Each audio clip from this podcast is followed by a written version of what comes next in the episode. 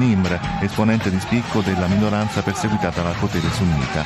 L'imam è stato messo a morte con altri 46 condannati, alcuni dei quali giudicati colpevoli di terrorismo. L'Iran ha duramente condannato l'esecuzione dell'imam sciita, ha detto un portavoce del Ministero degli Esteri di Teheran, secondo il quale l'Arabia Saudita sostiene i terroristi ed elimina gli oppositori. Riyadh pagherà a caro prezzo queste politiche irresponsabili. Nimr al-Nimr è stato il leader di un movimento di opposizione molto forte in questi anni, la sua esecuzione può infiammare la protesta non solo nel paese ma anche nella regione circostante perché rinvia quel conflitto tra sauditi iraniani, tra sunniti e sciiti che oggi è la vera questione del Medio Oriente.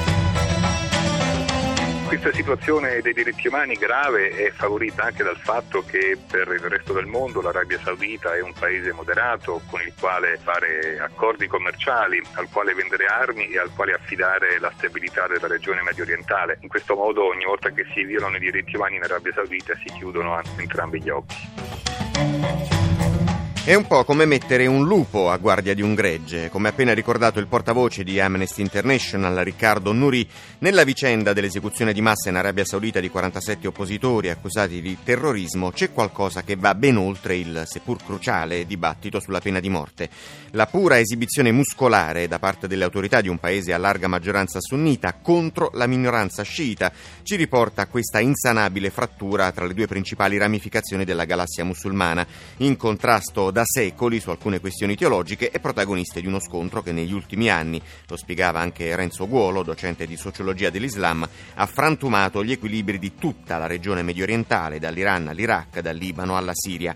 Un'instabilità che intanto ha alimentato fondamentalismi di ogni sorta e dunque, tornando all'iniziale riflessione di Nuri, se davvero vuole sradicare il terrorismo islamico, l'Occidente farebbe meglio a riflettere sui suoi rapporti economici e militari con i paesi che non esitano a gettare benzina sul fuoco. Ancora nel nostro giornale, Israele senza pace caccia all'arabo che ha sparato e ucciso a Tel Aviv. Domani l'udienza preliminare per i due siriani sospettati di terrorismo fermati a Genova.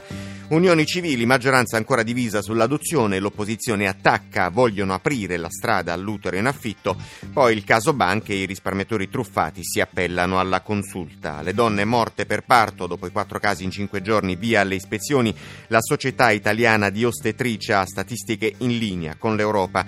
Negli spettacoli David Bowie, il Duca Bianco, si tinge di nero con il nuovo lavoro Black Star per l'appunto, poi naturalmente le notizie di sport.